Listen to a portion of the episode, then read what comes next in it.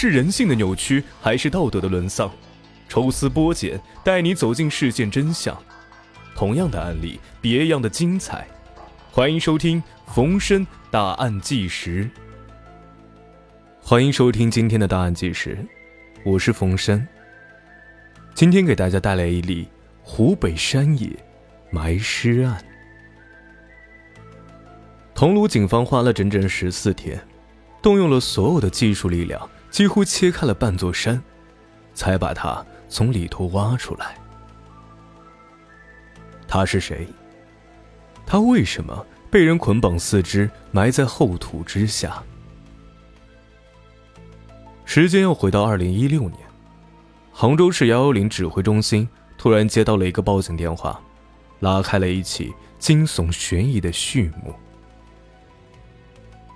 二零一六年五月，杭州市幺幺零指挥中心接到一个来自湖北的报警电话。报警人说：“啊，她的丈夫海东，二零一三年来到杭州打工，那年十二月最后一次电话联系之后，丈夫便再也联系不上了。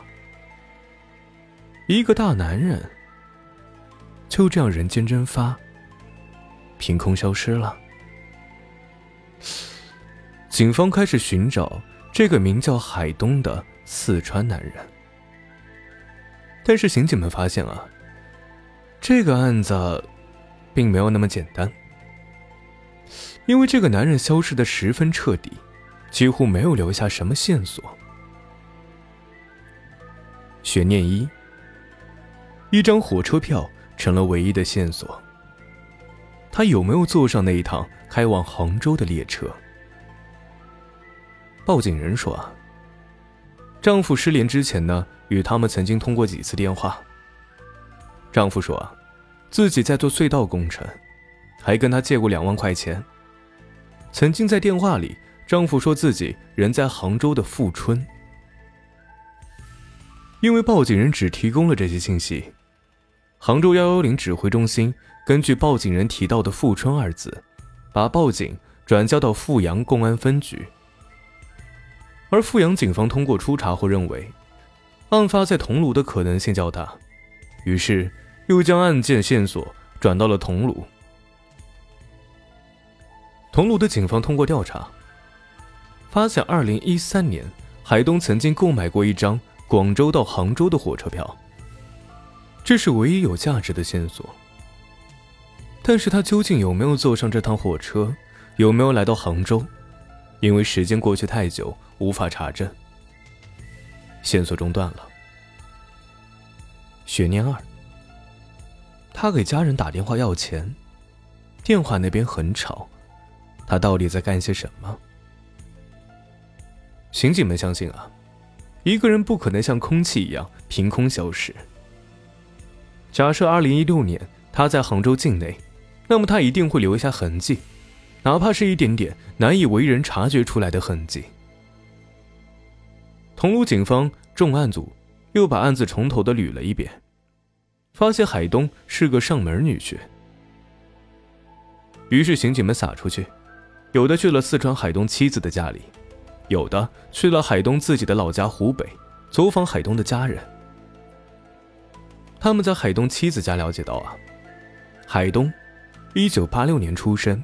长得英俊帅气，十年前从湖北老家到四川做了上门女婿，有一个九岁的女儿和六岁的儿子。他老婆在家带孩子，他平时常年在外打工赚钱。二零一二年十二月，海东的妻子曾经接到丈夫的电话，说要借两万块钱。妻子问他要钱做什么，电话那头的丈夫支支吾吾，不肯多说。之后，妻子再也没有打通过丈夫的电话。海东的小姨子回忆道：“一个月之后，也就是二零一四年一月，她曾经接到过姐夫的电话。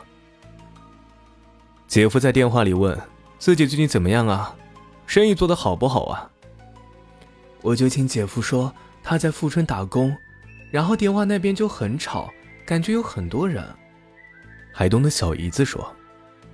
当时他以为信号不好，就把电话给挂了。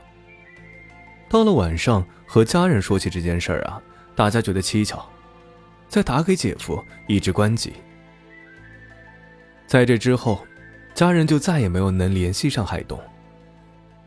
海东的妻子想起来，丈夫湖北老家有一个老乡叫刘某某，她曾经听刘某某提起过，丈夫海东在桐庐参加过一个卖东西的公司。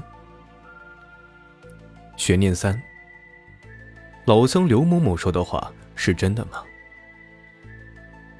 买过到杭州的火车票，打过两次电话给家人，说参加了一个卖东西的公司。线索到了这儿呢，又中断了。那个老乡刘某某进入了警方的视线。刑警赶到湖北宜昌，找到了刘某某。看到桐庐警方的出现，刘某某非常惊慌，连连说道。我都是听说的，我没见过他呀。刘某某说：“二零一四年四月一号，他被人以做工程为由骗到桐庐，带进了一个地下传销组织。有一次，他因为想偷偷给家人打电话，被传销组织发现并且殴打。传销组织吓唬他说啊，前几个月也有个湖北人来的不老实，结果被打的抬了出去。”刘某某猜。这个不老实的人，可能就是海东。因为当时在这里面的湖北人，他就知道这么一个。悬念四。那些非法传销组织早就被警方打散了，人呢？二零一四年，桐庐警方会同工商部门通过以房管人、打传小分队等组合拳，在全县范围内开展传销整治工作。通过当年的一系列行动，桐庐县的传销窝点几乎全部被一锅端。刘某某当时所在的那个传销窝点早就被警方打击，相关人员受到了处罚，之后多数离开了桐庐，散落在全国各地。如果海东真的深陷传销组织，在当年人员处罚名录中应该是有记录的，但是并没有。那如果说……他没有参加传销组织，刘某某说的那个湖北老乡又是谁？案子再次陷入僵局。